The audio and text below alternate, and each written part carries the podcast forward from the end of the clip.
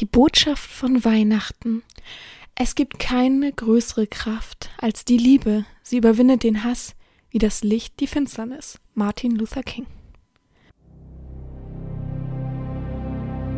Herzlich willkommen beim BDSM-Podcast von Herren Sabina. Hier bist du genau richtig.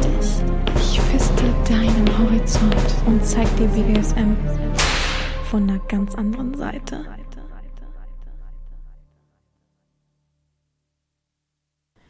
Herzlich willkommen zum BDSM-Podcast von Herrin Sabina Schrägstrich Mafetti Schrägstrich Erzieherin.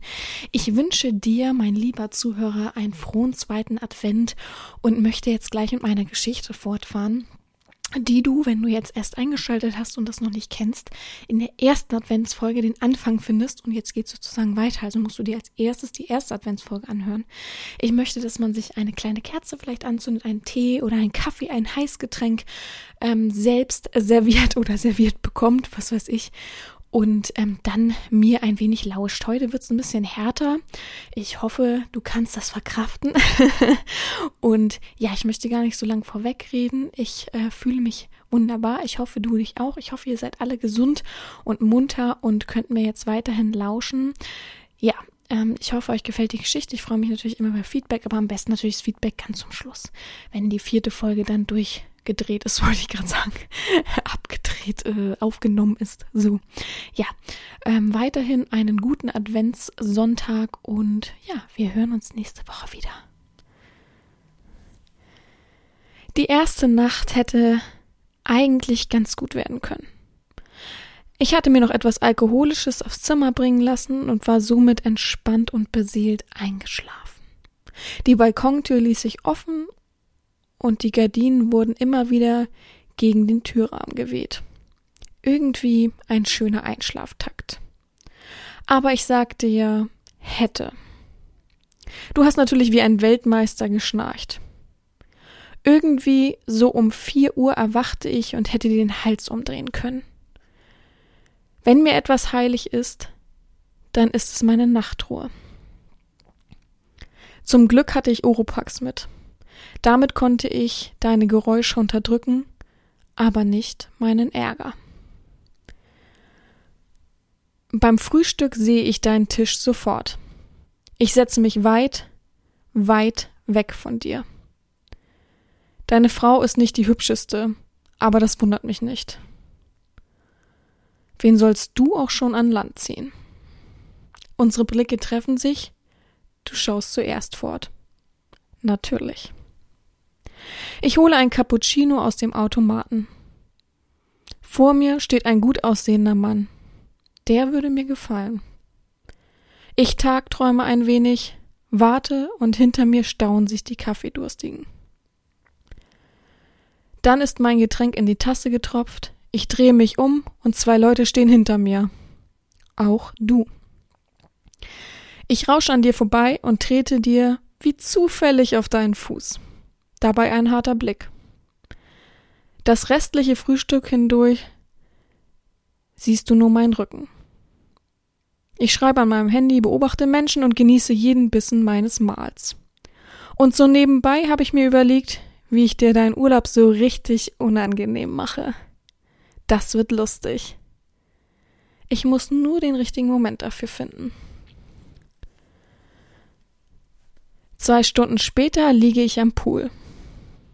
Zuvor hatte ich ein paar Dinge erledigt und an der Rezeption eine Tour für den Tag gebucht. Einen Ausflug zum Palast von Knossos. Auf dem Zimmer habe ich mir dann noch einmal die Geschichte zu dem Platz und dem gesamten Insel durchgelesen. Wenn ich irgendwo im Urlaub bin, dann wird man mich an keinem Strand zweimal finden und mir ist auch egal, wie braun ich werde. Es geht mir darum, das Land zu erfahren und die Kultur berühren zu können. Ist auch sehr selten, dass ich am Pool liege. Aber gerade habe ich Lust dazu. Es sind nicht viele Leute da.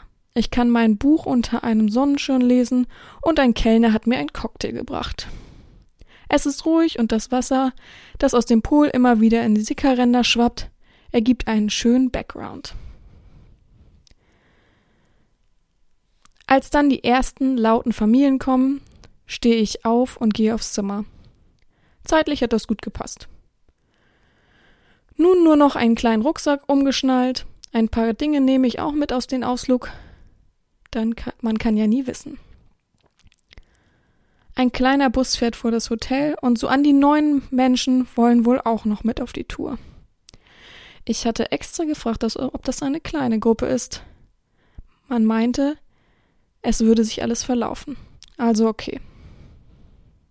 Der Fahrer steht vor, vor der Tür und hakt alles ab. Alle die, die mit auf die Tour wollen. Ich setze mich ganz nach hinten. Ich habe gern den Überblick. Als alle eingestiegen sind, frage ich mich, wieso wir nicht losfahren. Der Fahrer geht mit seiner Liste ins Hotel, und mit wem kommt er wieder?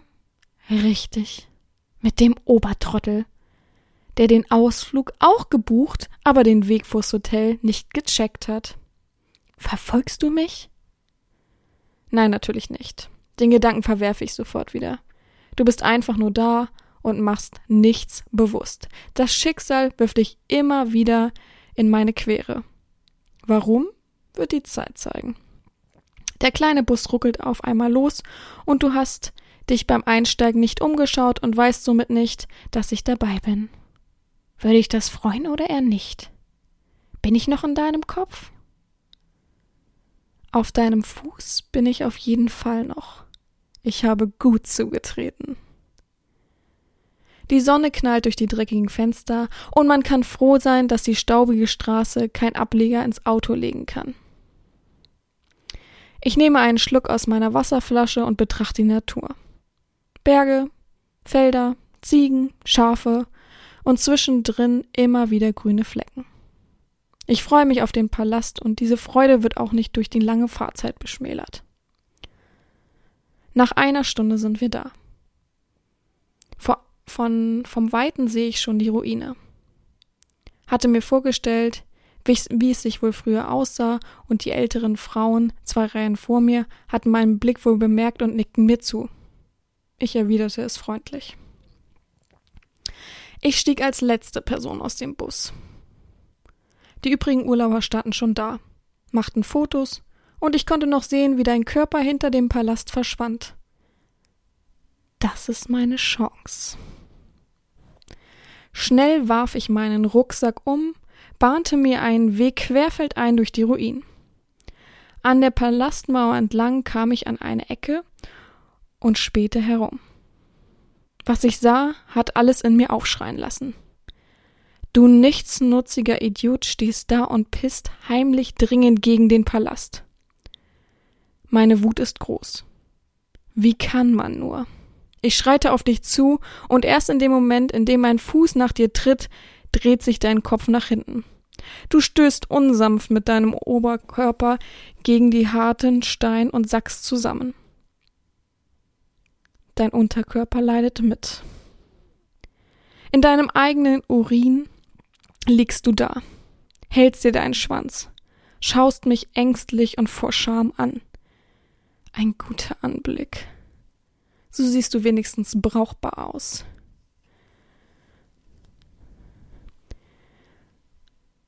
Was bist du nur für ein ekelhaftes Schwein? Die Menschen hier verehren diese Städte und du pisst einfach drauf? In diesem Moment hole ich mein Handy heraus und filme dich. Die Sequenz zeigt, wie der Urin sich in deine kurzen Hosen ausbreitet und du dich dann langsam aufraffst. Es tut mir leid, stotterst du. Ich halte dir das Handy hin und lass das Video ablaufen. Ja? Tut es dir leid? Du solltest dir selber leid tun. Schau, was du für ein jämmerlicher Haufen bist. Das musst du wieder gut machen. Äh, wie? fragst du und hast die Hände immer noch schützend an deinem Schwanz. Zeig mir mal, ob die Sofortstrafe wenigstens Spuren hinterlassen hat herrsche ich dich an und schlage deine Hände zur Seite. Dein missratener Kleinschwanz ist hart.